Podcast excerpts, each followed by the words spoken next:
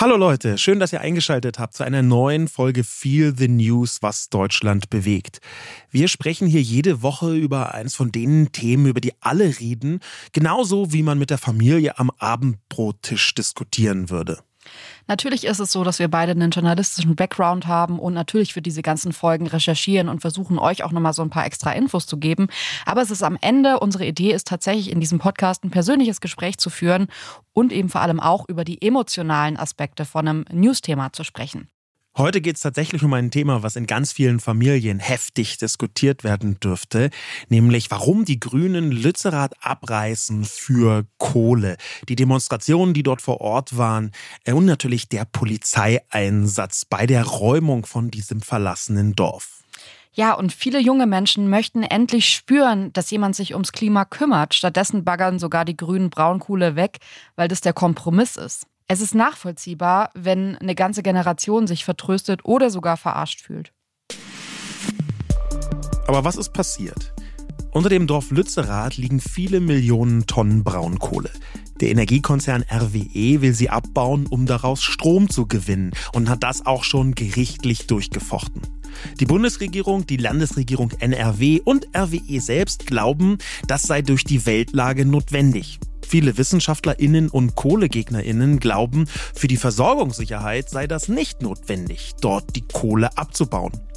Lützerath wurde erst von Kohlegegnerinnen besetzt, aber jetzt von der Polizei geräumt.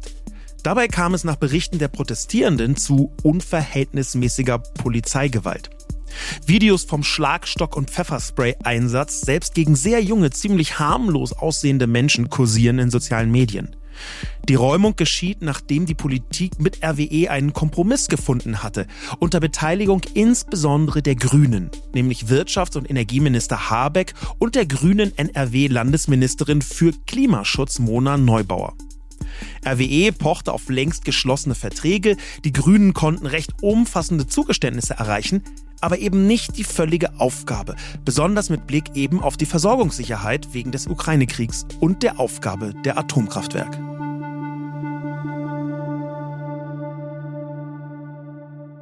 Ja, und warum machen wir diese Sendung? Die Klimajugend hat nicht besonders viel, an dem sie sich festhalten kann, eigentlich nur Worte von PolitikerInnen. Und wir sehen, dass Lützerath ein Symbol dafür ist, dass eigentlich nicht einmal die Grünen nach ihrem eigenen Gefühl wirklich auf ihrer Seite sind.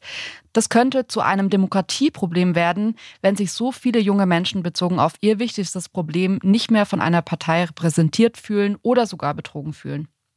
Bevor wir jetzt in diese Sendung starten, würde ich gerne noch die Lage der Nation empfehlen, und zwar die Ausgabe vom 12. Januar, weil wenn ihr jetzt diese Folge anklickt und sagt, hey, ich habe aber noch nicht ganz verstanden, wie ist dann die Rechtslage, was sind so Pro- und Kontra-Argumente, warum könnte Lützerath stehen bleiben, warum nicht, dann ist die Lage der Nation auf jeden Fall eure Folge, weil da einfach über 30 Minuten wirklich sehr ähm, detailreich die rechtliche Lage erklärt wird und auch Argumente hinbeigezogen werden. Zum Beispiel die Aurora Energy Research Studie, die sich genau damit befasst hat und eben überlegt hat, ähm, hilft es der Energieversorgung wirklich so krass, dass Lützerath bleibt oder nicht? Und äh, wie gehen da auch solche Prozesse wie zum Beispiel Veredelung mit rein. Also wenn man mehr daraus machen will aus der Kohle als nur Strom. Ähm, der Autor der Studie sagt am Ende, und ich glaube, das kann man ganz gut zusammenfassen für die Folge, einfach, dass wir jetzt hier so auf einer inhaltlichen Ebene sind, dass er findet, dass es eine klare politische Entscheidung ist. Also das kann reichen, es muss aber nicht reichen. Und wenn man das jetzt überlegt und dann glaube ich, können wir sehr, sehr gut in unsere Podcast-Folge starten, weil wir einfach voraussetzen können, dass man jetzt nicht sagt, das ist völlig unnötig oder das ist völlig nötig, Lützerath abzureisen, um da eben Kohle abzubauen. Ja, politische Entscheidung bedeutet ja automatisch, dass es jetzt kein zwingendes Moment gibt, abgeleitet direkt aus der Realität. Und dadurch wird ein wenig die erste Argumentation, die ganz oft von der Politik gebracht worden ist, hinfällig, nämlich wir müssen das unbedingt tun. Dieses Müssen scheint also nicht so eindeutig zu sein. Was dagegen eindeutig war, ist, die Situation vor Ort, dass die von sehr vielen, die da waren und auch in sozialen Medien als richtig existenziell bedrohlich wahrgenommen worden ist. Wie hast du das verfolgt und wie ging es dir jetzt in dieser ganzen Thematik emotional? Wie so oft habe ich weitestgehend über soziale Medien verfolgt, was dort passiert ist. Ich habe mir einzelne Artikel angeguckt, jetzt vor der Recherche, da habe ich natürlich noch mal ganz viel gelesen, aber vor der Recherche habe ich so ein paar Videos gesehen in sozialen Medien, ein paar Wortäußerungen. Ich folge zum Beispiel auf Twitter, aber auch auf Instagram wahnsinnig vielen Menschen ähm, und die berichten von überall her und da habe ich solche Dinge gesehen, wie zum Beispiel, dass Greta da war und von der Polizei herumgeschubst wurde. Dass Luisa Neubauer weggetragen worden ist von drei Polizisten. Und irgendwie kam in mir immer stärker dieses Gefühl auf, das ist der Kampf einer Generation gegen die alte Ordnung. Da begehren gerade junge Menschen dagegen auf, dass ganz offensichtlich diejenigen, die an der Macht sind, sie nicht ganz ernst nehmen. Und ich glaube, da werden Menschen gerade sozialisiert. Da kommen gerade Bilder hoch, die so richtig ikonisch dazu dienen, eine ganze Generation mit dieser Überzeugung zu versorgen. Ja, du schon, das Klima ist wirklich wichtig, aber wenn es drauf ankommt, machen wir nur halb ernst. Ja, das, das ist so eine, so eine Haltung, die da deutlich wird, wo man das Stirnrunzeln der jungen Menschen richtig sehen kann. Und das ist auch das, was mir in sozialen Medien transportiert worden ist. Und zwar musste ich sehr über einen äh, Tweet von Moritz Hürtgen lachen, ähm, der zusammenfasst, was für mich eigentlich irgendwie total verkannt wird in dieser Situation. Und zwar schreibt Moritz, Leute, ich check gar nichts mehr. Und dann zeigt er so Screenshots von verschiedenen Tweets, unter anderem von der FAZ, von äh, Friedemann Karik, von der Zeit und Carla Remsma, die ähm, bei Fridays for Future ist. Und in allen Tweets wird so gesagt, hey, ähm, das ist ein Symbol. Lützerath ist kein Symbol. Lützerath ist weniger ein Symbol. es könnte sein, dass Lützerath wirklich kein Symbol ist. Und ähm, es wird sich die ganze Zeit so aufgehangen an dieser Symbolik von Lützerath oder eben an der Nicht-Symbolik, dass man eben sagt, okay, das, da geht es jetzt wirklich nur um den Fall. Und was ich daran total schwierig finde in dieser ganzen Debatte ist, ich finde, es geht nicht darum, ob das ein Symbol ist oder ob das kein Symbol ist, sondern es geht um Emotionalität. Dieses Thema ist ein super emotionales Thema geworden, egal ob es ein Symbol ist oder nicht. Es sind viele Menschen, die emotional darauf reagieren. Und ich finde es nicht schlimm und ich verstehe nicht, warum das nicht mehr getan wird. Und das wird ja in der Politik auch manchmal getan. Und zwar, dass Entscheidungen aufgrund von ihrer emotionalen Sensibilität getroffen werden. Ja. Dass man eben sagt, dieses Thema ist way too emotional in unserer Ge äh, Gesellschaft geworden. Und deswegen müssen wir jetzt Entscheidungen treffen, die vielleicht gar nicht einer wissenschaftlichen Logik folgen, obwohl wir jetzt ja auch eingangs gesagt haben, dass man natürlich auch wissenschaftlich sagen könnte, ach, äh, wieso eigentlich nicht, lass doch Lützerath stehen. Ich finde es aber komisch, dass die Politik, und darauf kann die Politik total reagieren. Und ich finde das irgendwie so ein mhm. interessanter Wink mit dem Zaunfall von diesem Wissenschaftler, der eben dieses Paper geschrieben hat und gesagt hat, es ist am Ende eine politische Entscheidung, ja. Augenzwinker, weil darin steckt ja auch, ähm, dass man einen Entscheidungsspielraum hat, den man selbst aussehen kann, bei dem man auch vielleicht Argumente berücksichtigen kann, die jetzt abseits, weil so funktioniert Politik, auch abseits von nur wirtschaftlichen oder wissenschaftlichen ähm, Daten getroffen werden können. Ja, wir haben äh, ja sogar in der ganz althergebrachten Politik eine Formulierung, die genau dafür verwendet wird. Nämlich, wenn man sagt, okay, die Daten sind jetzt eine Ebene, die Fakten sind eine, Rationalität, aber es gibt auch Emotionalität. Ähm, und dafür gibt es diese Formulierung, die haben wir schon hunderttausend Mal von PolitikerInnen und zwar speziell auch von konservativen PolitikerInnen gehört. Das verstehen die Leute nicht. Ja. Und wenn man sagt, das verstehen die Leute nicht, dann heißt das ja nicht, die checken nicht die Statistiken, sondern das heißt es, die möchten das nicht, die haben da eine Aversion dagegen, eine emotionale Haltung, die dagegen ist. Und das ist aus meiner Sicht auch schon einer der Schlüssel zum Verständnis von diesem ganzen äh, Komplex. Es geht hier schon um eine Generationenfrage. Das ist jetzt nicht allein an, entlang des Alters, sondern es geht auch schon darum, dass eine junge Generation dass die, das hast du vorher sehr richtig gesagt, die wartet eigentlich darauf, dass es eigentlich anfängt mit dem Kampf gegen den Klimawandel. Und ein ums andere Mal werden sie immer wieder vertröstet. Und es sind jedes Mal total rationale Gründe. Und irgendwann hat sie keinen Bock mehr zu sagen, ja stimmt, an dieser Stelle ist es tatsächlich sehr rational und man könnte ja, und wenn man vernünftig wäre, sondern irgendwann möchte sie auf den Schlamm hauen, im wahrsten Sinne des Wortes, und sagen, nein, bis hierhin mhm. noch nicht weiter. Ich fand dazu auch sehr bezeichnend das Interview von Anne Will und äh, Greta Thunberg. Also falls ihr irgendwie noch ein bisschen Unterhaltung braucht, dann schaut euch das auf jeden Fall an ich fand das auf so vielen Ebenen absurd, aber dieser Moment, in dem Anne Will gerne von Greta Thunberg gehört hätte, dass es doch ein guter Kompromiss ist und Greta ihr gesagt hat, sorry, ich bin Aktivistin, ich bin nicht dafür da, Kompromisse zu loben. Also ja. das ist nicht meine Aufgabe ja. hier. Äh, da dachte ich mir so, das ist so absurd und ich finde da auch die Rolle von jungen Menschen, jetzt Greta und nochmal im Speziellen, aber auch Luisa Neubauer und auch, denke ich, viele andere junge Menschen, die da teilgenommen haben, ähm, es ist schon okay, aktivistisch und radikal zu sein und zu sagen, das reicht uns noch nicht. Ja, es gibt da, wenn man jetzt ganz äh, konkret auf die EntscheidungsträgerInnen abzielt, ein sehr interessantes Interview, das man auch empfehlen kann, in der Taz ähm, vom 13. Januar mit der betreffenden Ministerin, nämlich Mona Neubauer. Das ist überschrieben mit Es braucht die Kohle. Und Mona Neubauer ist eine kluge Frau. Die ist, wie gesagt, die Klimaschutzministerin ausgerechnet in NRW. Und diese kluge Frau verargumentiert total rational und präzise und vernünftig, warum das eigentlich gut ist. Und gleichzeitig merkt man mit jeder Zeile, wie egal es ist, dass sie auf eine Weise recht hat. Weil es eben nicht darum geht, dass sie strukturell recht hat, sondern dass am Ende beim Klimaschutz auch endlich mal das Gefühl in der Bevölkerung, und zwar insbesondere in der jungen Bevölkerung, ankommen muss, wow, es geht los. Und wenn man dann anfängt, Braunkohle aus dem äh, Boden zu holen, also ich meine, ausgerechnet Braunkohle, ja, das fühlt sich schon so rückschrittlich an. Dann ja. ist das eine Art Antisymbol. Und dann kann man auch darüber streiten, ob das jetzt 19,37 Millionen Tonnen oder 205,8 Millionen Tonnen sind. Dann geht es gar nicht mehr darum, um die konkrete Größenordnung, sondern um eine Art Startschuss. Ähm, was ich in dem Kontext wahnsinnig spannend fand, war, wie die Leute dort draußen, die, die nicht jungen Leute, eher nicht jungen Leute, zu diesem Thema Protest in Lützerath stehen. Da ist in verschiedenen Medien äh, eine Umfrage gemacht worden von dem Unternehmen Opinary.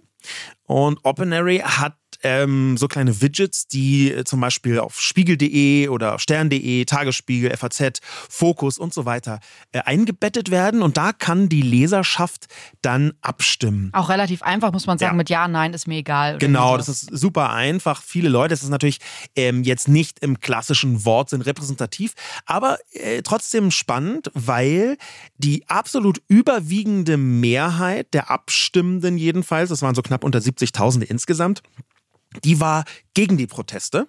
Und das spreizte sich dann aber auf. Beim Spiegel waren nur in Anführungszeichen 53 Prozent gegen die Proteste. Beim Stern waren es 62 Prozent. Ähm, bei der FAZ waren es 78 Prozent. Und beim Fokus waren es schließlich 90 Prozent der Leute, die gegen diese Proteste waren. Und das kann man natürlich jetzt so ein bisschen plakativ und platt so äh, sagen. Ja, zum einen sind die älter, zum anderen sind die konservativer. Aber ich glaube, dass das gar nicht so falsch ist, wenn man das genauso platt betrachtet. Es geht hier eigentlich um den Kampf einer Generation. Und deswegen mhm. tun sich viele auch so schwer damit, das richtig zu bewerten, weil sie nicht checken, wie wichtig für eine Reihe von jungen Menschen genau dieser Kampf ist, dass es halt nicht nur irgendwelcher Schlamm in Lützerath ist, sondern dass da gerade ihre Zukunft verhandelt wird. Ich habe eine Nachricht bekommen von Bianca, die ich total interessant fand, weil sie sich vor allem mit der Berichterstattung oder um die Berichterstattung sich dreht und ähm, um ehrlich zu sein, ging es mir auch ein bisschen so. Deswegen würde ich das gerne einfach mal vorlesen. Und zwar hat Bianca gesagt, ich habe Beiträge gesehen, in denen ich das Gefühl bekam, nur Ökofreaks sind vor Ort. In anderen Beiträgen wiederum sah es so aus, als würde, würden sich alle mit Stein und Schlamm bewerfen. Dabei war es größtenteils wie ein Festival. Ein Lützi-Spaziergang, vor allem vor der Räumung durch die Polizei und am 14.01. Großdemo. Der Vergleich ist bestimmt ein bisschen drüber, aber ich musste an ältere Generationen denken, die mir vom Mauerfall erzählen. Ich habe selten so viele nette Gespräche an einem Tag geführt wie dort. Ausgerechnet in den sozialen Netzwerken erscheint mir das Bild am realistischsten, vielleicht mein Algorithmus, don't know. Mhm. Ähm, mir ging es auch so, das, da würde ich ihr total recht geben. Also ich hatte schon das Gefühl, dass so die mediale Aufarbeitung war so kurz vor letzte Generation, dass da ja. liegen irgendwie die Freaks im Schlamm und die Leute drehen durch. Und ich muss ehrlich sagen, dass ich zum ersten Mal an diesem Bild gezweifelt habe, als ich gesehen habe, wie viele Leute da waren. Ja. Als die Berichterstattung kam, so von wegen heute demonstrieren 34.000 Menschen friedlich, wo ich mir dachte, was? 34.000 Menschen? Und dann hat man diese ersten Bilder gesehen. Und ich dachte dann plötzlich so im Verlaufe dieses Tages, hey, das ist einfach eine Demo. Das mhm. ist eine Demo, die dann natürlich auch nochmal, wir werden da später drüber reden, durch andere problematische äh, Videos getrübt wurde und dann wahrscheinlich doch nicht mehr einfach nur eine Demo in Anführungszeichen war. Aber ich bin schon auch überrascht, weil für mich war diese Aufarbeitung kurz vor Öko-Freaks und kurz vor Klimaterroristen äh, wollen ja, sich wieder wichtig machen. Ja. ja. Ähm, hättest du dir unter Umständen vorstellen können, dorthin zu fahren? Es gab ja wahnsinnig viele Aufrufe, Leute, fahrt dorthin. Ähm, Lützi bleibt, äh, zum Beispiel ist da so ein Schlagwort gewesen. Hättest du dir das vorstellen können? Also ähm, ich hätte es, glaube ich, nicht ich meine, gut, jetzt durch die geografische Lage war es jetzt bei uns eh so, dass ich jetzt nicht dachte, okay, ähm, wir müssen irgendwie, lass die Be zwei Babys einpacken und dahin gehen. Ich muss aber sagen, ich habe so viele Nachrichten von euch da draußen bekommen. Erstmal vielen, vielen Dank, dass ihr uns so viel geschickt habt die total beseelt von diesem Tag gesprochen haben und erzählt haben, wie toll das war, wie toll die Stimmung war und dieser Zusammenhalt und dass es dann eben am Ende so drum geht, dass alle sich um dieselbe Sache kümmern und zwar so Klima und Zukunft und ähm, das fand ich total interessant. Ich habe auch eine Sprachnachricht bekommen von einer Person, die meint, es war völlig klar, dass Lützerath abgerissen wird. Sie ist da ja. nicht hingefahren aus Köln, ähm, weil sie dachte, dass es das bleibt, sondern ihr ging es eigentlich darum, Zeichen zu setzen und dabei zu sein bei so einem Movement und ähm, ich kenne das aus so ein paar Demonstrationen in Berlin, die mir bis heute in, im Gedächtnis geblieben sind, weil man sich so stark in dem Moment gefühlt hat bei einer Sache, die ja eigentlich sehr hoffnungslos ist. Und deswegen hätte ich es mir tatsächlich sehr gut vorstellen können. Also ich hätte es mir eher nicht vorstellen können. Das hängt aber auch damit zusammen, dass ich jetzt nicht so ein Demonstrationstyp bin. Ich bin da lieber Beobachter davon. Ähm, diese Beobachtung aber, und da kann ich Bianca, die du gerade zitiert hast, ähm, recht geben, diese Beobachtung war ziemlich gut durch soziale Medien möglich. Äh, in ganz klassischen Medien, da hatte ich auch bisschen den Eindruck, das passiert eben leider manchmal bei Demonstrationsberichterstattungen insbesondere, dass fokussiert worden ist auf die problematischen Dinge ja, dass dann, wenn da 17 Vermummte sind von 34.000 Leuten und wenn da irgendwie eine andere Gruppe mit irgendwas wirft, dann sind das die Fokuspunkte, auf die die mediale Berichterstattung sich oft konzentriert. Und ich halte das noch nicht mal für völlig illegitim. Es ist aber am Ende ein Eindruck, der sich eben nicht diesen ganzen 34.000 Leuten überstülpen lässt. Da bekommt man aus der Vielzahl der Berichte in sozialen Medien ein realistischeres Bild. Und das liegt übrigens auch daran, dass dieses Aktions Bündnis in Lützerath. Lützi bleibt. Unter diesem Titel, äh, unter diesem Schlagwort hat das gearbeitet. Dieses Aktionsbündnis, das hat eine nahezu perfekte Presse- und Social-Media-Arbeit gemacht. Nicht nur, dass die wirklich zwei Dutzend verschiedene soziale Medien bespielt haben, mhm. ähm, dass sie natürlich für Hashtags gesorgt haben, dass sie es dokumentiert haben. Die haben einen umfassenden Pressespiegel mit, ich glaube, 250 Einträgen in drei ja. verschiedenen Sprachen gehabt. Also absurd. Total krass. Ähm, die haben, waren AnsprechpartnerInnen ein ganzes ganzes Pressebüro gehabt, die haben Interviews vermittelt, die haben ständig dokumentiert, quasi minutengenau Uhrzeit, was dort wie, wo, wann passiert, das alles mit Filmen und Fotos, haben das auch noch verbreitet, haben auch gleichzeitig dafür gesorgt, dass das zugänglich ist, ja, dass es also verschiedenen Menschen zugänglich ist, nicht in verschiedenen Sprachen, sondern viele von den Bildern, die verbreitet worden sind, ähm, hatten dann Bildbeschreibungen für Menschen, die nicht gut sehen können. Also das war wirklich eine nahezu perfekte Social-Media-Arbeit und Pressearbeit. Und gleichzeitig kam dazu die Mobilisierung und das Symbol Lützerath, ich glaube, das ist ein Symbol. Das hat auch deswegen so gut funktioniert, weil dort im Hintergrund diese Braunkohlebagger waren. Diese gigantischen Stahlmonster. Und daraus haben sich wirklich super ikonische Bilder ergeben. Und wenn man so ein Bild hat, wie so ein gefühlt 300 Meter hohes Stahlkolossmonster ja, mit so, so einem bisschen Rad. nach Mad Max ja, das ist Mad so. Also, wow. Max mal 100, so ein gigantisches. Wenn es im Hintergrund ist, ist es auch nur so angestrahlt, so ein bisschen Dampf und Rauch und dann da vorne ist diese Abbruchkante, ja, die Kante, ähm, da wo das Loch, das größte Loch Europas so runterstürzt. Die wurde auch in der Kommunikation sehr stark betont. Und dann stehen davor auch noch mal PolizistInnen. Und diese Bilder, die sich daraus ja. ergeben haben, die wirken extrem aktivierend. Und die machen es aus meiner Sicht auch genau dazu, zu einer Art Festival.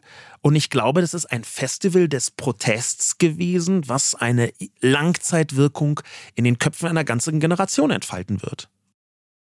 Jetzt habe ich immer wieder ähm, gehört, und das kann man natürlich auch, ich verstehe auch die, die Nähe zum Hambacher Forst, der, so würde ich schon sagen, die Blaupause war vielleicht für das, was da passiert, auch wenn das nochmal rechtlich, glaube ich, einfach eine andere Grundlage hatte. Beim Hambacher Forst war es wirklich anders als jetzt hier, ähm, viel uneindeutiger, als es jetzt hier eindeutig war, in Anführungszeichen. Ähm, trotzdem haben sich für mich diese Bilder wiederholt von Menschen, die fürs Klima bereit sind. Und ich meine, es haben total viele Leute berichtet, was da für ein scheiß Wetter war. Und ich finde es immer so, man denkt natürlich so, man, man muss so schmunzeln und denkt sich so, ja komm, das war doch, die Sache ist doch viel größer, als dass es Nieselregen hat. Ich finde aber tatsächlich bei einer Demo ist es extremst äh, krass, wenn es plötzlich so kurz vor Minusgraden und Nieselregen hat, dass trotzdem so viele Menschen da hingekommen sind, finde ich total toll. Ich muss ehrlich sagen, dass ähm, mir was relativ sauer aufgestoßen ist, was für mich so der erste Mosaikstein war, in da lief nicht alles ganz glatt. Und zwar, dass im Nachhinein ähm, vor allem von der Presse ähm, obwohl dieses eigene Presseteam so tolle Arbeit gemacht hat, vor allem von der Presse ähm, kritisiert wurde, dass die ihre Pressearbeit nicht freimachen konnten, dass sie eingeschränkt wurden von ja. der Polizei in ihrer Pressefreiheit. Und das sind für mich das ist für mich, ich, ich, finde, da beginnt ein Dominoeffekt, der sich nicht aufhalten lässt, weil in dem Moment, wo die Presse nicht frei berichten kann, kann über Dinge, die da passieren oder vielleicht vermeintlich passiert sind, nicht mehr berichtet werden, weil die Presse nicht überall hin darf, weil nicht alles gezeigt werden darf.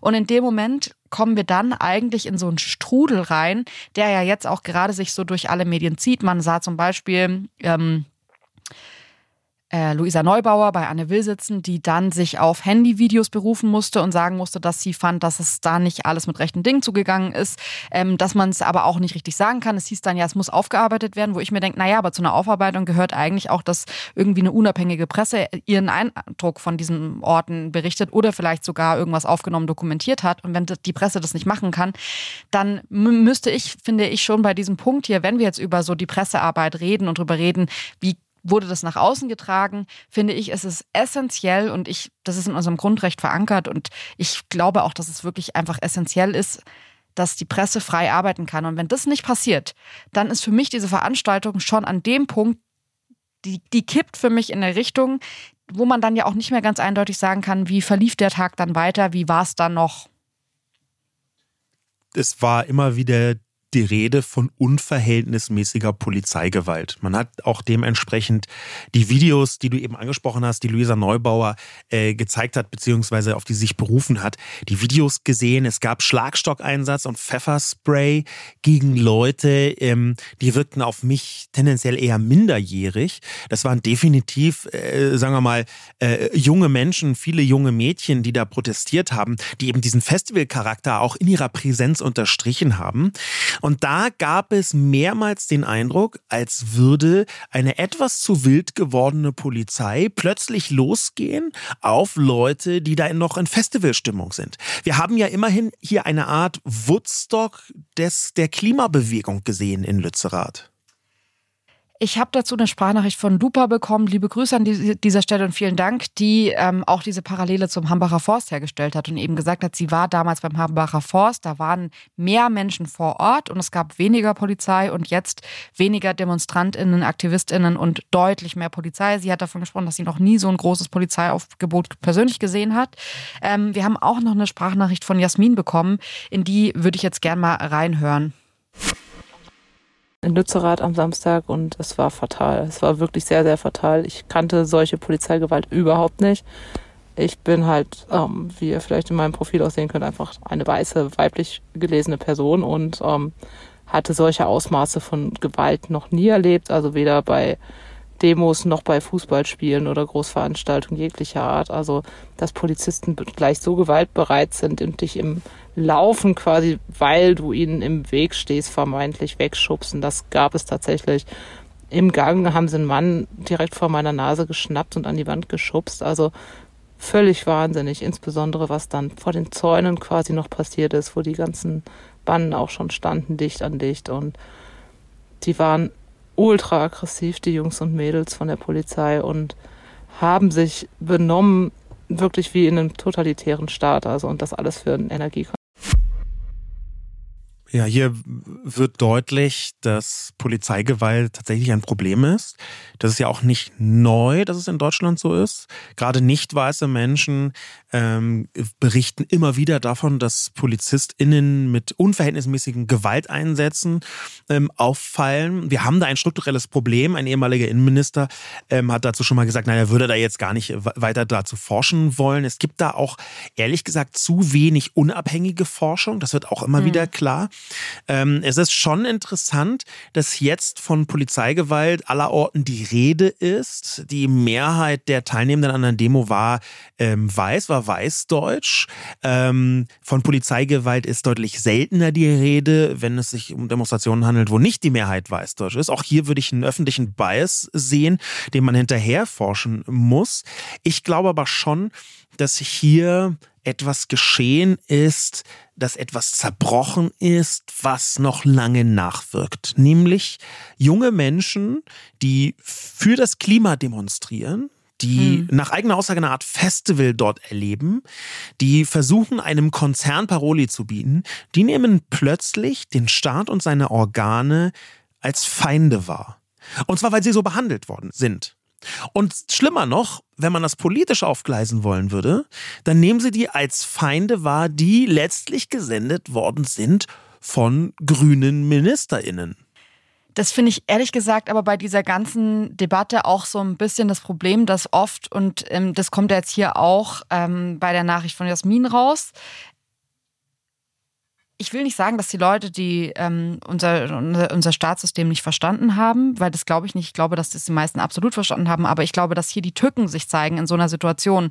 Und zwar ähm, wenn äh, Jasmin sagt, und dann das alles auch noch, das ist ja das, was am Ende bei der Nachricht so ein bisschen abgeschnitten war, wenn die Polizisten sich so verhalten und das alles für einen Energieversorger. Und da muss man schon ganz klar sagen, nee, also wir haben in Deutschland eine Gewaltenteilung. Ein Gericht hat entschieden, dass die Eigentumsrechte, die Grundstücksrechte hier durchgesetzt werden müssen, dass die Leute da nicht sein dürfen, die sich da nicht aufhalten dürfen und ähm, die ziehen das durch. Und in dem Fall ist die Polizei einfach die ausführende Gewalt und ähm, zieht das durch, was bereits entschieden wurde. Also es ist jetzt nicht so, dass sich für dieses Wochenende irgendwie ein paar Söldner aus irgendeinem entlegenen Bundesland gemeldet haben, um irgendwie mal ihre Aggression an Leuten rauszulassen für eine Entscheidung, die noch gar nicht feststeht, sondern die sie eher aus dem Bauch heraus getroffen haben oder so, sondern da würde ich schon sagen, naja, also ich glaube, die Schwierigkeit ist, dass da Polizisten hinfahren und Polizistinnen hinfahren, die ja auch in ihrer ganzen Ausbildung lernen, dass sie jetzt nicht äh, sich einen ganzen Tag fragen sollten, ob das jetzt gerecht oder ungerecht ist, sondern eben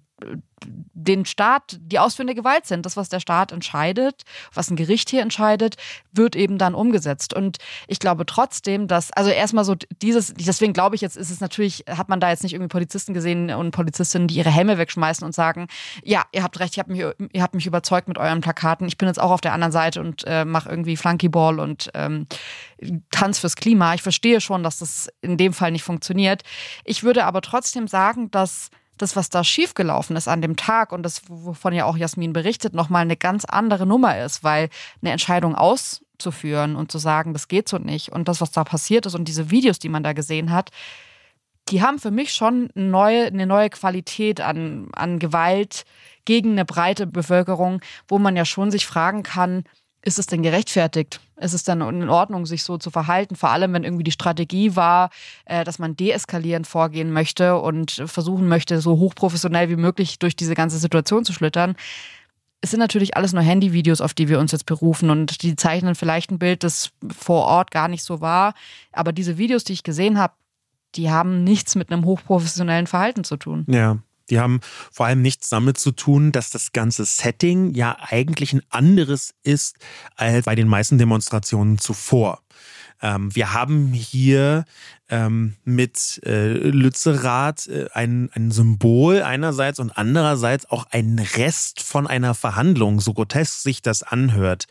Robert Habeck hat im Spiegel-Interview ganz gut zusammengefasst, was eigentlich der Hintergrund ist und wie das passiert ist. Und gleichzeitig hat er etwas überhaupt nicht verstanden, nämlich die Emotionalität der Leute und dass man da insbesondere bei diesem Polizeieinsatz darauf hätte Rücksicht nehmen sollen. Im Spiegel-Interview heißt es von Habeck, da haben junge Leute das Gefühl, dass ihnen die Generation vor ihnen das Leben schwer gemacht haben. Sie sind frustriert, dass alles so langsam geht. Das kann ich nachvollziehen. Und Protest braucht Symbole und Orte. Es gibt auch viele gute Anlässe für mehr Klimaschutz zu demonstrieren, meinetwegen auch gegen die Grünen. Aber Lützerath ist schlicht das falsche Symbol.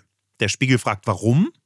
Habeck sagt, Lützerath ist der letzte Ort, der wegen Braunkohle im Rheinischen Revier weichen muss. Lützerath ist also gerade nicht das Symbol für ein Weiter so beim Braunkohletagebau, es ist der Schlussstrich. Wir ziehen den Kohleausstieg im Rheinischen Revier um acht Jahre auf 2030 vor, gesetzlich. Das war immer auch ein Ziel der Klimabewegung. Aus gutem Grund. Die Vereinbarung gibt uns Planungssicherheit. Ja, zwei der RWE-Kohlekraftwerke, die jetzt hätten abgeschaltet werden sollen, bleiben noch etwas länger am Netz. Das ist nichts, worauf ich stolz bin, aber es ist unumgänglich, weil Putin gegen die Ukraine Krieg führt und wir uns gegen die Energiekrise stemmen. Und ja, das unbewohnte Lützerath konnten wir nicht erhalten, wobei ich anmerken muss, dass der Abbau schon lange vor der Vereinbarung genehmigt und auch durchgeklagt war. Das sind alles total kluge Argumente. Aber. Sie klammern halt komplett sie, diese Emotionalität aus. Definitiv. Ja. Und sie klammern komplett aus, dass bei Schlussstrich hin oder her und irgendwelchen Verrenkungen, die man macht, um das doch noch irgendwie halb gut zu finden, die auch Mona Neubauer gemacht hat in ihrem ebenfalls klugen Interview, dass da am Ende das Symbol ist, was passiert. Ich möchte das Klima erhalten, möchte das Klima verbessern und hier werden nochmal Millionen Tonnen Braunkohle aus der Erde geholt mit gigantischen Stahlkolossen. Und das diese Situation hätte man aus Sicht der Grünen vorhersehen müssen und dementsprechend auch diesen Einsatz, diese Räumung anders gestalten müssen. Weil ich glaube, dass sich dadurch die Grünen eine ganze Reihe von Feinden in der Klimabewegung gemacht haben. Und das können sie politisch nun als allerletzte Partei gebrauchen. Ich frage mich, ob das einfach nicht ähm, ich kann irgendwie, also ich, ich empfinde Robert Habeck, das haben wir im Podcast auch schon erwähnt, als einen Politiker, der sehr wohl sagen kann, Leute, da lag ich einfach falsch, sorry, nochmal neu, alles auf Null, nochmal prüfen. Ich frage mich, ob die, weil in jedem Artikel, in jedem Interview geht es um diese Symbolik von Lützerath. Ähm, ich frage mich, ob da die Emotionalität denn gar nicht bei ihm ankam, weil ich finde, wenn man sich ein halbes Video, 20 Sekunden reinzieht, dann sieht man, wie emotional aufgeladen diese ganze Situation ist von den Menschen, die da hingehen, die eigentlich nichts wollen als irgendwie eine Zukunft, die interessant ist und die irgendwie Hoffnung bereitet. Und da würde ich halt sagen, Habeck hat eigentlich ein gutes Gespür für seine WählerInnen. Und ich frage mich, wo das in so einem Moment hin ist, wenn man jemanden, der sagt, der auf einer emotionalen Ebene argumentiert und sagt, ich fühle mich hier, ich sage es mal, alleingelassen, verletzt, bla, wenn man so einer Person einfach erklärt, ja, aber es gibt hier die acht Argumente, warum es wissenschaftlich total schlau ist, dich gerade zu verletzen und warum es total gut ist und du eigentlich nichts dagegen sagen kannst. Das ist ja, das ist ja, also ich dachte eigentlich, dass Habeck emotional intelligenter ist und vor allem die Grünen an sich. Ich habe jetzt die letzten Tage auch ein Interview von Ricarda Lang gesehen, wo ich mir auch dachte, hm, ich mochte diese Partei eigentlich so gerne und ich mag diese Partei eigentlich so gerne, weil sie eine Feinfühligkeit bei ganz vielen Themen zeigt, wo das andere Parteien nicht machen. Jetzt kann man natürlich sagen, okay, das war jetzt keine alleine grüne Entscheidung, sondern die haben gerade irgendwie auch zu strugglen mit noch sehr vielen anderen äh, Menschen, die im Bundestag sitzen. Aber trotzdem verstehe ich nicht, warum man nicht, selbst wenn man sagt, es musste jetzt so laufen und fertig, auf diese Emotionalität eingeht und den Leuten zumindest dieses Gefühl gibt, ich sehe euch und ich verstehe euch. Ich glaube, das, was du gerade beschreibst, diese Schwierigkeit, die hängt weniger damit zusammen, dass irgendjemand von den Grünen ähm, das gar nicht so gesehen hätte oder die Emotionalität nicht wahrgenommen hätte. Ich glaube, eine Demonstrantin hat in einem kurzen Video-Interview sehr gut zusammengefasst, das habe ich in mehreren sozialen Medien gesehen, Twitter, auf ähm, Instagram, äh, sehr gut zusammengefasst, was da passiert ist. Sie hat nämlich gesagt, irgendwie scheint mir, als hätten äh, die Grünen gehofft, dass Lützerath nicht so groß wird, wie es dann geworden ist. Als würde das so ein bisschen unter dem Radar drunter weggebaggert. Und so schien es mir tatsächlich auch. Die Grünen sind zu einem Teil überrascht worden davon, dass Lützerath dann so groß geworden ist, weil sie ja reingegangen sind in die Situation mit, wow, was für ein toller Verhandlungserfolg. Und rein politisch würde man sagen, ja, das war ein Verhandlungserfolg. Die haben, sagen wir mal, grob geschätzt, 85 Prozent ihrer Ziele durchbekommen. Nur die restlichen 15 Prozent. Dazu gehörte halt ein Dorf wegzubaggern. Fünf andere Dörfer weiter im Norden sind nicht weggebaggert worden und werden auch nicht weggebaggert. Ich finde aber ganz kurz, da muss ich reingehen, weil ich finde, das ist in keiner Welt ein guter Verhandlungserfolg, wenn das nicht dein Ziel ist. Also ich finde schon, wenn man jetzt zum Beispiel die FDP sieht, die ganz klar sagt, wir wollen kein Tempolimit. Ja dann, dann ist nicht, es ist aber ein Erfolg, dass wir jetzt ein Tempolimit nur bis so und so viel äh, äh, Kilometer die Stunde haben, sondern es gibt kein Tempolimit, weil wir wollen kein fucking Tempolimit. Ende, Punkt. Ja. Das ist unser Verhandlungserfolg. Ja. Und dann zu sagen, naja, es wird jetzt ja nur ein Dorf geschlossen. Ich finde, das ist von der Person, die sich komplett hat bei einem Deal verarschen lassen, die Erklärung, die die andere Seite ihr bringen kann, um zu sagen, na, so schlecht ist dein Deal doch gar nicht, um eben zu sagen, du hast jetzt zwar wirklich den kürzeren gezogen, aber wenn du dir den kürzeren ganz genau ansiehst ja. und die geben ganz viele andere kürzere Das ist wirklich sehr schöner kürzerer. dann äh, wirkt es doch gar nicht mehr so kurz. Also ich finde, es ist kein guter Deal und ich frage mich auch, wie man sich, und ich glaube, da fehlt mir auch ein Stück weit eine Kompromisslosigkeit von den Grünen, ja. die ja auch permanent ähm, herausgestrichen wird. Also das ist ja schon auch das Problem der Grünen, dass sie seit dieser Koalition, seit, seitdem sie irgendwie in der Regierung sind, ähm, ganz viele äh, Kompromisse schließen, die am Ende vor allem ein Kompromiss für sie selbst sind. Das stimmt. Und hier kann man vielleicht einen Wandel erkennen. Ein Wandel auch der Grünen Partei. Ähm, wir haben bei den Grünen ja eine Partei, die ist entstanden aus der Umweltbewegung. Und wir sehen jetzt auch in Lützerath bei ganz vielen von den Bewegungen, ähm, dass AktivistInnen sogar einen 90 Prozent positiven Kompromiss als Niederlage empfinden. Alles andere als eine hundertprozentige Umkehr, 180-Grad-Wende ist für AktivistInnen meistens eine Niederlage. Und das ist aus aktivistischer Sicht auch total gerechtfertigt. In dem Moment aber, wo AktivistInnen zu einer Partei gerinnen, und das ist bei den Grünen passiert, kommen sie in den Niederungen der Politik an. Dann werden sie konfrontiert mit der Realpolitik, dann gibt es Notwendigkeiten, dann kann man halt nicht immer nur drauf beharren, außer man ist die FDP. Dann sagt man, nein, kein Tempolimit, kein Tempo. Aber dann muss man anfangen, Kompromisse zu schließen. Und ganz offensichtlich haben die Grünen verkannt, dass sie im Bereich Kompromisse schon sehr häufig sehr weit gegangen sind.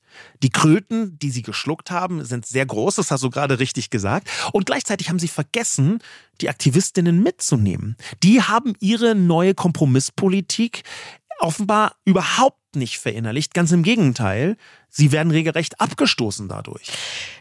Was mich so ärgert daran ist, ich glaube, dass so dieses Sprichwort der Klügere gibt nach bei den Grünen zu 1000 Prozent zutrifft. Ich kann total verstehen, dass so wie sich die FDP ähm, in Bezug auf das Tempolimit verhält. Das, da hat man ja fast so ein kleines dreijähriges Kind vor sich sitzen, das so sehr infantil einfach die ganze Zeit schreit, nein, nein, nein, nein, nein, ich will nicht, ich will nicht, ich will nicht, ich will nicht. Ähm, und dann sagt die andere Person halt irgendwann, ja gut, dann versuchen wir es halt irgendwie anders zu lösen. Ähm, und ich sehe auch in der Argumentation total viele Punkte, wo ich sagen würde, ich bin denen trotzdem noch so nah und ich kann mhm. so gut verstehen, was die versuchen und dass man eben versucht weiterzukommen und auch irgendwie diese Kompromisse. Ich finde, es ist, es zeigt von wahrer Größe, wenn man solche Kompromisse mit äh, durchbringt und versucht irgendwie zu koexistieren. Da hat, hab, also ist mir die FDP viel ferner, die sich für mich total kompromisslos zeigen oder in sehr vielen Bereichen sehr kompromisslos zeigen. Ähm, am Ende muss man ja aber sagen, wenn man jetzt so diese Liste, die Strichliste ansieht, äh, ja. dann ist, hat die FDP ganz klar gewonnen in dieser Situation. Und dann würde ich halt sagen, vielleicht muss man da auch nochmal drüber reden, wie tritt man auf, was ist ein Verhalten, das ähm, funktioniert politisch und ist dann wirklich der Klügere gibt nach oder die Klügere gibt nach, ähm, ein Verhalten, das sich politisch auszahlt. Weiß ich nicht. Das tut mir so leid, weil das eigentlich, ich finde das ist so schlau. Ich finde das eigentlich so schlau, sich so zu verhalten. Es ist schlau, da würde ich dir recht geben. Es ist aber nur strukturell schlau. Denn ganz offensichtlich haben die Grünen damit eine ganze Reihe von WählerInnen äh, verschreckt. Ähm, es kann allerdings natürlich sein, dass sie dadurch neue Wählerschichten erschlossen haben. Und wenn man sich anschaut, welche Figuren werden von den Grünen nach vorne gestellt, weil sie Erfolg haben, ja. welche werden gewählt, dann haben wir so jemanden wie den Herrn Kretschmann, der in Baden Baden-Württemberg Ministerpräsident ist, jetzt glaube ich seit 37 Jahren, ähm, und der sehr eindeutig zu den konservativsten Personen nicht nur in den Grünen gehört, sondern also quer durch sehr viele Parteien, was der an äh, Konservatismus, an grünem Konservatismus vor sich herträgt, das ist schon relativ klar. Der hätte jetzt nicht persönlich in Lützerath sich an irgendwie äh, einen Bagger rangekettet, vorsichtig gesagt. ähm, Wäre aber was, ein lustiges Bild. Was aber natürlich davon zeugt, dass bei den Grünen so ein Auseinanderdriften zu beobachten ist. Ja, dieser ursprüngliche aktivistische Kern, den sie aber immer noch hochhalten. Und zwar, weil die Grünen schon die moralischste Partei sind. Die führen mhm. die Moral immer wieder ins Feld und sie tun das auf Basis ihres Aktivismus, ihres Weltverbesserungsaktivismus. Diese Fahne halten sie immer wieder hoch und gleichzeitig sind sie dafür, dass sie Weltverbesserer sind, überraschend oft sehr pragmatisch. Und dieser Pragmatismus, der war jetzt in der Ukraine-Krise zu sehen. Ja, wie pragmatisch die Grünen dann plötzlich von eben noch äh, pazifistischer Partei jetzt schon zu lass mal möglichst viele Leopard liefern, ähm, umgeschwenkt sind. Das ist beeindruckend. Und ich glaube, es war zwar notwendig, meine äh, Sympathien sind da auch in Richtung Ukraine und pro Waffenlieferung ganz eindeutig verteilt. Es war zwar notwendig, es war aber gleichzeitig eine Idee zu geschmeidig und die Kommunikation drumrum. Warum waren wir gestern Pazifisten und sind heute Kriegs äh, äh, Lieferpartei, ähm, die ist zu kurz gekommen. Und ein wenig ist das hier auch so. Die Partei hat versäumt, die Leute, die man ganz nah bei sich wähnte, davon zu informieren, dass ein bisschen Braunkohleabbau manchmal vielleicht notwendig ist, auch wenn es ein schlechtes, ein doofes Symbol ist. Ich frage mich aber natürlich trotzdem, ob das nicht einfach auch in einer, ich sage jetzt mal, intakten Demokratie, ich meine, wir leben in einer Zeit, in der Leute, zumindest teilweise Leute, immer schwerer irgendwie andere Meinungen, andere Standpunkte aushalten. Und da fand ich irgendwie Ricarda Lang zum Beispiel bei Anne Will total stark, die meinte, es ist nicht die Aufgabe von den AktivistInnen, unseren Kompromiss zu loben. Die ja. sollen ruhig ungemütlich sein, die sollen damit nicht einverstanden sein. Das ist ja deren Ding. Und das finde ich ist schon ein Satz, wo ich halt sagen würde, ja, man muss ja auch nicht, also da sind sicherlich viele Leute, die die Grünen gewählt haben und trotzdem können sie in diesem Punkt sagen, Leute, wir sehen euren Kompromiss nicht so geil wie ihr, ihr könnt ihn ja abfeiern, aber ciao, wir sitzen trotzdem hier. Ja. Und ist das nicht eigentlich Demokratie und auch eine Demokratie, eine lebhafte Demokratie in ihrer besten Form, dass man sagt, selbst diese Lager, die sich eigentlich sonst grundsätzlich einig sind, auch ähnliche Ziele haben, sind sich hier so uneinig, dass 34.000 Menschen sagen auf der einen Seite, hey, wir sind damit nicht einverstanden. Wir wollen hier hinkommen und wir wollen euch zeigen, wir sind da, wir sehen das, wir sehen eure Entscheidungen. Vielleicht denkt ihr da beim nächsten, in Anführungszeichen, Kompromiss nochmal an diese 34.000 Personen, die da aufgeschlagen sind. Und das auf der anderen Seite auch so existieren zu lassen und trotzdem weiterzumachen. Also ich denke mir jetzt, ich muss, ich finde nicht, dass da jetzt jemand zurücktreten muss oder irgendwie die Grünen sich überlegen müssen, den Laden dicht zu machen, sondern hier ist einfach eine ähm, Meinungsverschiedenheit in einer Entscheidung, die ich ehrlich gesagt von beiden Seiten verstehen kann, auch wenn ich jetzt mehr irgendwie bei äh, Lützi bleibt stehe. Trotzdem kann ich total verstehen, dass die Grünen so ein ja. bisschen da betröppelt dastehen und sagen, aber war das nicht ein guter Kompromiss? Ja, nee, fand ich ja. auch nicht, aber nice try. Wir haben ja am Anfang vermutet, es könnte ein Demokratieproblem werden, wenn sich so viele junge Menschen äh, nicht mehr von einer Partei repräsentiert fühlen. Ähm, das hört sich ja inzwischen anders an. Glaubst du denn, es kann tatsächlich ein Zeichen sein einer starken Demokratie, wenn sowas passiert?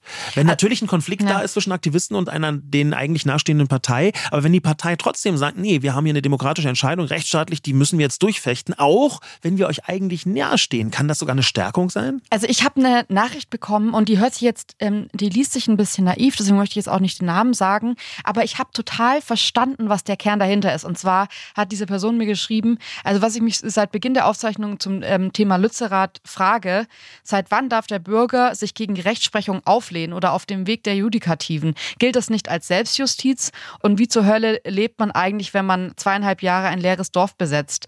Haben die alle Homeoffice? Ähm, da ist, ich, ich fand es ja. irgendwie, also ich habe in dem Moment sind mir so fast alle Grundrechte mhm. die in unserem Grundgesetz stehen, gekommen. Ich dachte mir so, ja, Meinungsfreiheit, Versammlungsfreiheit, Demonstrationsrecht, äh, aber auch natürlich irgendwie, ähm, da ist die Polizei, die am Ende unsere Gewaltenteilung als Teil der Gewaltenteilung durchsetzt. Wie, glaube ich, müssen wir gleich nochmal speziell drüber sprechen. Aber ich finde, dass in dieser Entscheidung total viel drin ist, wo ich sagen würde, Nee, es ist natürlich völlig in Ordnung, wenn ein Gericht was entscheidet und ganz viele Menschen sagen, wir wollen uns versammeln, wir möchten dagegen demonstrieren, wir finden das nicht in Ordnung, diese Entscheidung, dass man sich in einer Demokratie dem stellen kann. Und ich finde es auch okay zu sagen, ja gut, und also ich meine, wenn man gerade diese Stimmen hört und vielen von euch war klar, dass Lützerath abgerissen wird und trotzdem geht man dahin, weil man eben weiß, okay, ich zweifle ja hier nicht grundsätzlich diese Entscheidung an, sondern ich möchte eigentlich zeigen, ich bin da, ich bin nicht der Meinung, ähm, dass das alles hier reibungslos ablaufen soll und ich nehme jetzt irgendwie von meinem Recht Gebrauch, mich aufzulehnen gegen den Staat und zivilen Ungehorsam zu zeigen. Und das finde ich alles eigentlich, es, es baut für mich auf eine stabile Demokratie ein, ja. dass man diese Rechte wahrnimmt und sagt, ist es aber trotzdem genauso in Ordnung, das am Ende durchzusetzen, weil es eine rechtskräftige Entscheidung war. Das ist jetzt nicht irgendwie im Schnellverfahren in der Nacht vom, keine Ahnung, 24. Dezember werden ja oft immer solche Entscheidungen getroffen, wo man dann denkt, ah, vielleicht war es doch nicht ganz koscher. Würde ich aber hier nicht sagen. Und deswegen halte ich gerade so eine flammende Rede für ja. unser Grundgesetz, weil ich es wirklich gut finde. Und ich finde auch die Nachricht insofern gut, weil man kann sich das, finde ich, immer wieder fragen. Ja, Darf man kann sich fragen. Und gleichzeitig ist natürlich dieses Kernmissverständnis von dieser Nachricht, dass auch eine Rechtsprechung nicht unverrückbar ist. Man darf dagegen protestieren. Man ja. darf immer dagegen protestieren. Grundsätzlich gehört zur Demokratie, zu einer lebendigen Demokratie gehört Skepsis. Und zwar gegen alles und jeden. Auch, auch gegen sich selber. Ich glaube zum Beispiel, dass die Grünen, die sind ja entstanden aus der Umweltbewegung und aus der Anti-Atomkraftbewegung. Und gerade bei der Atomkraftbewegung, da gab es eine Form von zivilem Widerstand, der ganz prägend war für eine ganze Generation und mehr noch, der eine regelrechte Spätwirkung hatte. Es ist zum Beispiel so, dass wir ja seit 2011, seit Fukushima, äh, die ähm, Atomkraft gewissermaßen abgeschafft haben. Jetzt werden demnächst die letzten Atomkraftwerke abgeschaltet. Ein bisschen länger laufen sie natürlich wegen der Ukraine-Situation. Aber diese Abschaltung, die basiert einerseits auf einer Entscheidung von Merkel, die zusammenhing mit Fukushima, mit dem Atomunglück in Japan, aber andererseits auf einer jahrzehntelang gewachsenen Gegnerschaft gegen Atomkraft, wo immer wieder klar wurde, es gibt zivilen Widerstand an ja. allen Ecken und Enden. Und diese Gegnerschaft, die brauchte Symbole, die brauchte Orte, die brauchte auch ein über die Stränge schlagen. Stichwort Wackersdorf, wo Leute sich angekettet haben, wo Leute im Matsch saßen, Sitzblockaden gemacht haben. Stichwort Castor-Transport, wo eine ganze Reihe von Dingen passiert sind, die auch rechtsstaatlich überhaupt nicht in Ordnung waren. Aber insgesamt handelte es sich um eine Widerstandskultur, die entstanden ist. Und ich glaube, dass mit Lützerath hier eine Parallele geschehen ist. Eine Parallele zu der Anti-Atomkraftbewegung, die so richtig so eine Keimzelle hatte in diesen einzelnen Aktionen wie Wackersdorf und die dann größer und größer geworden ist mhm. und die dann irgendwann eine Widerstandskultur entwickelt hat, die Jahrzehnte später dazu führt, dass Merkel sagt, okay, jetzt ist die Gelegenheit da, jetzt machen wir das, jetzt ist mir jetzt zu anstrengend. Also ja, dann lassen wir den ganzen Kram. Die Leute wollen es ja auch nicht. Ja ja, eigentlich auch auf einer Sensibilität eine Entscheidung getroffen, die vielleicht sogar auf ganz vielen datentechnischen, also ich meine, gut, es gibt natürlich auch sehr viele Daten, die sagen, das ist wirklich keine gute Idee, aber ich glaube, man ja. hätte es auch gut in der andere Richtung verargumentieren können. Aber das ist für mich so ein klassisches Beispiel von einer politischen Entscheidung, die natürlich auch auf einer Sensibilität beruht. Ähm, wenn wir jetzt so über diese gesetzliche Verankerung sprechen von Verhalten, das man machen darf, dann finde ich es aber auch total wichtig, bei diesem Thema nochmal über ähm, diese Polizeigewalt diese vermeintliche Polizeigewalt muss man ja sagen, also diese Fälle sind wie immer in der Klärung. Ähm, ich würde aber auch da sagen, ähm, ich finde es schon sehr, sehr schwierig, dass immer wieder, wenn es um Polizeigewalt geht, dass, ich will nicht sagen im Sande verläuft, aber so ich sage jetzt mal, ausfadet, freundlich gesagt, und man nicht mehr so viel am Ende mitbekommt. Und diese ähm, strikte Aufarbeitung, die jetzt irgendwie am, am, auf dem Tagesprogramm ist, die fehlt mir manchmal entweder in der Berichterstattung oder in der tatsächlichen Aufarbeitung dann hinten raus, dass man das Gefühl hat, man kann wirklich ein Resümee ziehen, warum jetzt hier die Polizeigewalt da war oder nicht da war und wie das zustande kam, dass man das denken konnte oder nicht. Ähm, wir haben eine Nachricht bekommen von Lisa und die würde ich gern vorlesen. Leute, ihr merkt schon, heute haben wir extrem viele Nachrichten, aber einfach auch, weil es ein emotionales Thema ist und wir uns total gefreut haben, dass ihr auch alle da so emotional involviert reingegangen seid. Und Lisa hat uns geschrieben, Hi Jule, hier meine Gedanken zu Lützerath und der Polizeigewalt. Erstens, Gewalt ist nie gut und ich finde, dass gewaltvolle Klimaaktivisten der Bewegung wirklich schaden. Auch wenn das Motiv Klimaschutz ist, tut der Stein nicht weniger weh. Zweitens, auf der anderen Seite kann ich die Gewaltausschreitung seitens der Polizei nur so mittel nachvollziehen. Ja, sie erledigen ihren Job. Ja, sie wurden von einigen angegriffen. Aber nur weil 100 von 10.000 sich daneben benehmen, kann man doch nicht allen gegenüber so gewaltbereit auftreten. Die Polizei tritt ja hier als staatliche Institution auf und muss den Demonstrierenden gegenüber gerecht sein oder zumindest halbwegs neutral. Auf einigen Videos sah es so aus, als würden die Polizisten das als persönlichen Affront sehen und mit gebührender Härte auch gegen die vorgehen, die nur friedlich dabei waren. Das muss doch auseinandergehalten werden. Ich verstehe Lisa total und ich finde, ähm, dass das was ist, über das ich gleich kurz gerne mit dir reden würde. Ich würde aber davor gerne noch die Sprachnachricht von Andal einspielen, ähm, die genau auf diese Sicht eigentlich auch so diese Gegensicht, die finde ich auch hier mit berücksichtigt werden kann, äh, einmal aufzeigt. Hören wir mal rein.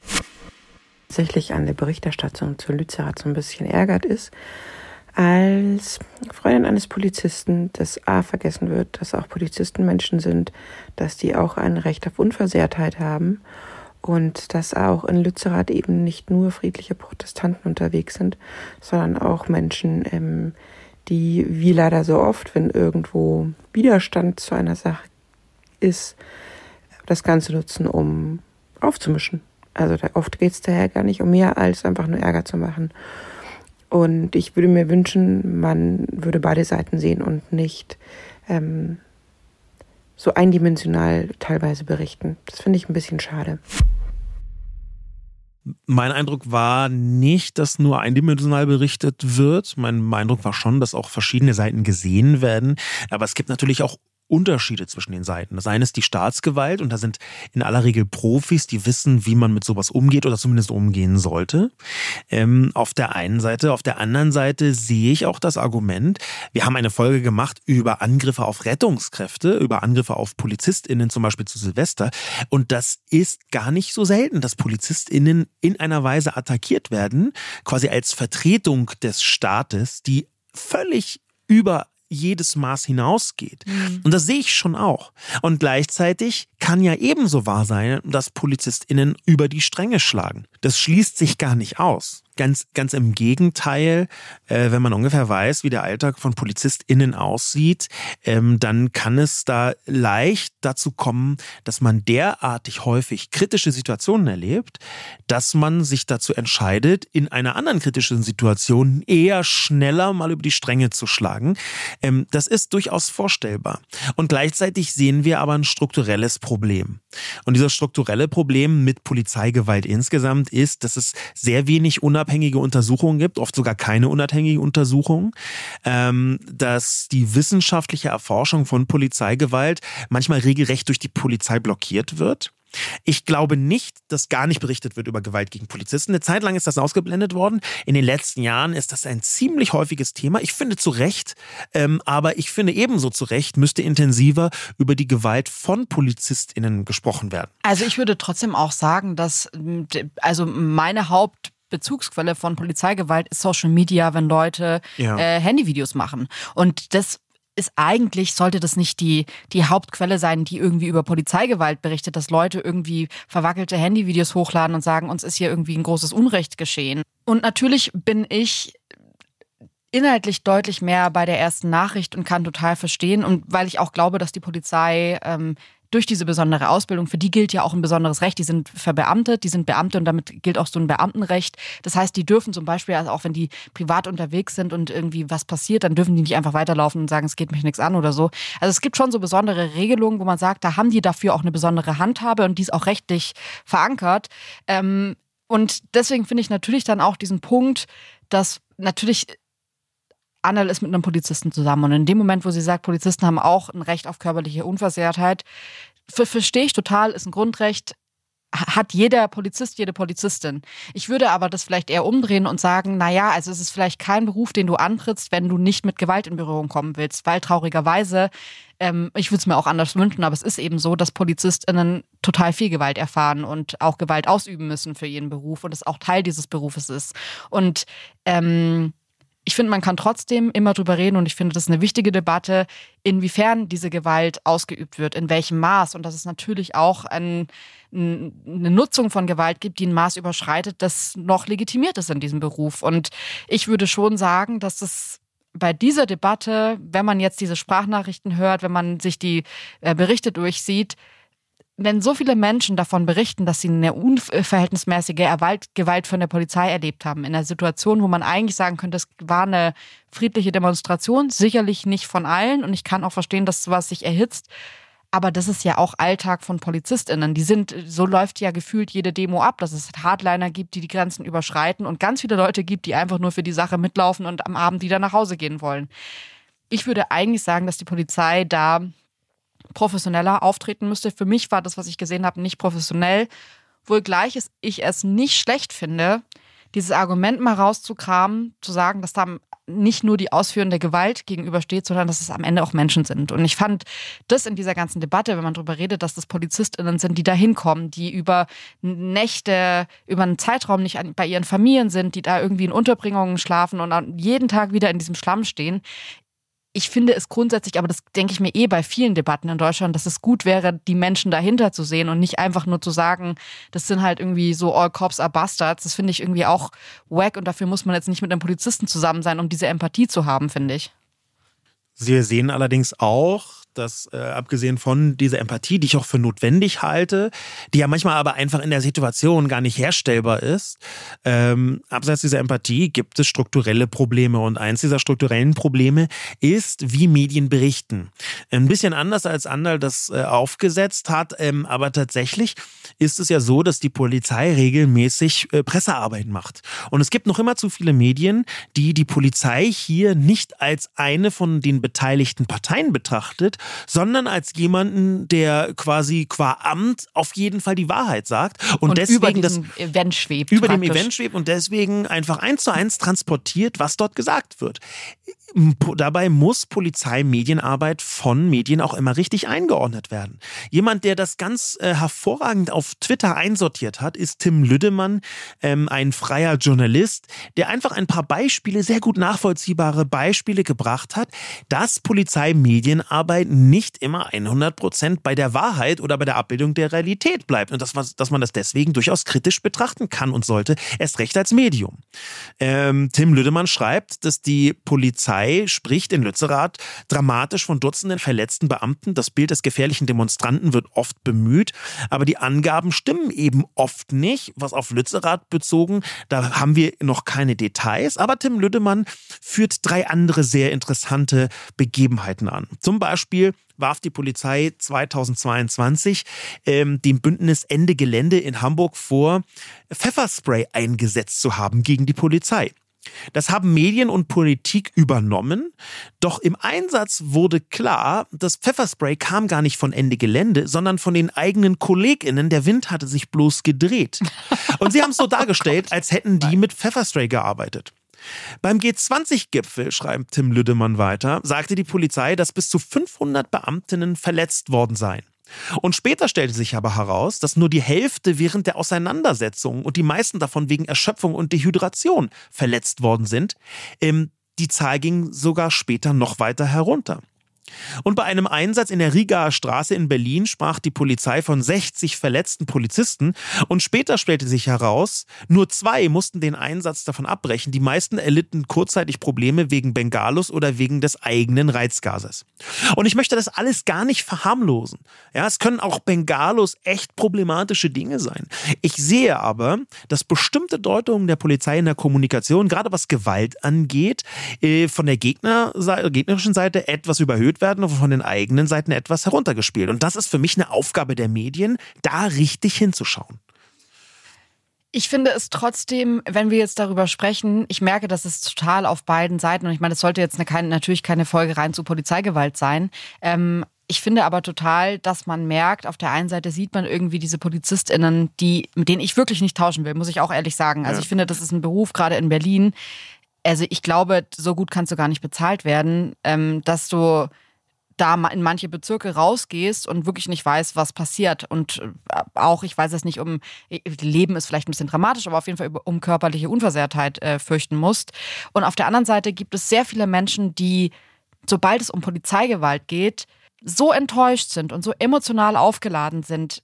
Und ich verstehe die total. Ich verstehe total, wo das herkommt. Und ich habe selbst noch keine Polizeigewalt erlebt. Und ich verstehe, äh, trotzdem sieht man, diese Probleme gibt es und die Menschen fühlen sich so alleine gelassen und sind so enttäuscht, dass ich mich frage, wie löst man diesen Konflikt so, dass es dass man irgendwie beiden Seiten gegenüber empathisch gegenübertritt, ohne, weil ich finde, in dem Moment, in dem man der einen Seite empathisch gegenübertritt, negiert man auch so ein bisschen das, den Schmerz und die Enttäuschung der anderen Seite. Und hier irgendwie so ein Mittelmaß zu finden, finde ich total schwierig, jetzt wo ich gerade so uns höre, wie wir drüber reden. Das ist wahr, diese Balance muss hergestellt werden. Und ich glaube, wir beide sind auch nicht die Leute, die sagen, äh, es gibt hier Pauschalisierungen sind total sinnvoll. Wenn wir jetzt aber nochmal einen Schritt zurücktreten und sagen, hier ist Polizeigewalt geschehen, hier gab es mutmaßlich auch Gewalt von den Demonstrierenden, da sind wahrscheinlich Steine geschmissen worden. Ähm, auch das ist übrigens von den Demonstrierenden selbst runtergespielt worden in sozialen Medien. Ja? Also dieses Herunterspielen und Überhöhen ähm, der jeweils anderen, das ist auch auf den Seiten der Demonstrierenden ganz offensichtlich passiert. Aber wenn wir jetzt zwei Schritte zurücktreten und uns nochmal aufs Thema selbst fokussieren, dann ist Lützerath aus meiner Sicht ja nicht nur einfach ein Symbol eines Kampfes des Woodstock des Klimawandels gewissermaßen gewesen, mit diesen vielen zehntausend Menschen, die da protestieren, obwohl sie wissen, das wird sowieso abgerissen sondern hier ist etwas anderes geschehen. Ich glaube, in Lützerath ist etwas herausgebrochen aus einer Generation, was viel zu lange geschluckt worden ist. Natürlich hat diese Generation immer wieder protestiert. Und ich sage jetzt Klimageneration, obwohl da natürlich auch ältere Menschen dabei sind. Aber diese Klimamenschen, diese Klimajugend, so nenne ich sie, diese Klimajugend, die hat natürlich Generationscharakter. Es sind diejenigen, die noch echt lange auf der äh, Welt leben müssen. Und die deswegen dazu verdammt sind, die Klimakatastrophe volle Breitseite mitzuerleben. Und die sind aufgeprallt auf Leute, die sagen, ey, wir haben doch eigentlich einen ganz geilen Kompromiss gefunden, ja. jetzt in Form der Grünen. Und hier ist was aufgebrochen. Hier ist, glaube ich, der Keim, der Kern, die Saat einer weiteren Radikalisierung der Klimabewegung zu finden. Und ich meine Radikalisierung gar nicht jetzt in so einem kriminellen Sinne in Richtung Klimaterroristen. Aber ich glaube, die Botschaft, die von Lützerath ausgeht, das wäre meine Deutung dieser ganzen Angelegenheit, inklusive Polizeigewalt. Diese, die Botschaft, die davon ausgeht, ist, die Klimajugend muss noch offensiver werden, noch stärker und noch radikaler, noch stärker ihre Forderungen vortragen. Und ich meine mit radikal, radikal jetzt äh, nicht extremistisch, nicht undemokratisch. Aber sie muss, glaube ich und fürchte ich, noch offensiver und noch nachdrücklicher der restlichen Welt gegenüber auftreten. Ich empfinde es auch total, einem so hoch emotionalen Thema mit Ignoranz zu begegnen, glaube ich, funktioniert nicht. Ich glaube nicht, dass das auf Dauer funktioniert. Und ich glaube, deswegen bin ich total bei dir und finde es auch total folgerichtig zu sagen, dass hier eine Radikalisierung stattfindet, weil wenn man sich ungerecht behandelt fühlt und nicht gesehen fühlt und die andere ähm, Partei reagiert darauf mit Ignoranz, dann ist es, glaube ich, nicht der, der Moment, wo man sagt, ach ja gut, okay, dann ist es euch egal, gut, ciao, dann, dann vergesst, was wir gerade gesagt haben, sondern natürlich wird man wütender und lauter. Und ich bin gespannt, was da als nächstes passiert. Ich glaube auch gar nicht, dass es, also würde gern auch jetzt, weil das hinten raus sich so anhört, als würden die sich radikalisieren und irgendwie so alle so zu den Fackeln greifen. Das glaube ich nee, gar das nicht. Ich bin ich auch, auch total bei dir und würde sagen, es ist einfach, glaube ich, ein weiteres nicht erhört werden in einer Zeit, in der es so wichtig wäre, zuzuhören und vor allem jungen Menschen zuzuhören. Ich wollte gerne am Ende noch einen Gedanke von Bianca vorlesen, den fand ich irgendwie so, fast schon lyrisch in diesem, für äh, so einen, einen schönen lyrischen Abschluss äh, dieses Themas. Und zwar hat sie geschrieben, wir sehen hier, wie junge Menschen so lange kämpfen, wie es noch Sinn ergibt. Wie Greta Thunberg sagte, solange diese Kohle noch in der Erde ist. Aber die Menschen in Verantwortung müssen sich eines klar machen. Wenn wir das mit dem Klima jetzt verkacken, dann wünschen wir uns Kartoffelbrei und Klebstoff und Steine werfen bei einer angemeldeten Demo zurück. Dann, wenn alles keinen Sinn mehr hat, kommen wir in eine dystopische Ära. Echtes Chaos, wie wir es nicht kennen, ist dann eine reale Option. Wenn es kein Morgen mehr gibt, klingt nur im Deutschpop romantisch. Tatsächlich ist es hochgradig beängstigend und gefährlich das ist ja ein Gedanke, den wir auch neulich schon mal hatten. Ähm, ich glaube, es war in dem Tweet von El Hotzo, der eben meinte, so, ich will nicht wissen, was die letzte Generation oder diese Menschen tun, wenn sie, äh, wenn ihnen so alles egal ist. Und ich finde das hier irgendwie, es hat ja so fast was Lyrisches, das hinten raus so zu sehen, aber dahinter steckt natürlich ein Gedanke, der äh, total grausam ist. Ja, so vom Gefühl her, Junge Menschen sind wahnsinnig wütend und ihnen tritt Robert Habeck gegenüber mit einer Excel-Liste, das haben wir alles erreicht. Ja. Ja, Leute, das war die Feel the News Folge zu Lützerath. Vielleicht war es auch noch nicht die letzte. Mal sehen, wie es weitergeht. Wir bedanken uns bei euch bei dieser Folge ganz besonders für eure ganzen Nachrichten und Sprachnachrichten. Äh, wir konnten leider nicht alles mit reinnehmen, aber ich hoffe natürlich, dass sich auch ein Bild gezeichnet hat, vor allem von so vielen Menschen, die da waren und uns berichtet haben. Vielen, vielen Dank. Und dann hören wir uns wieder am nächsten Donnerstag. Bis dahin, bleibt gesund, macht's gut. Ciao, ciao.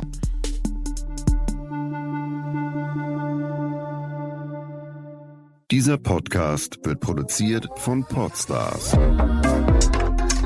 bei OMR.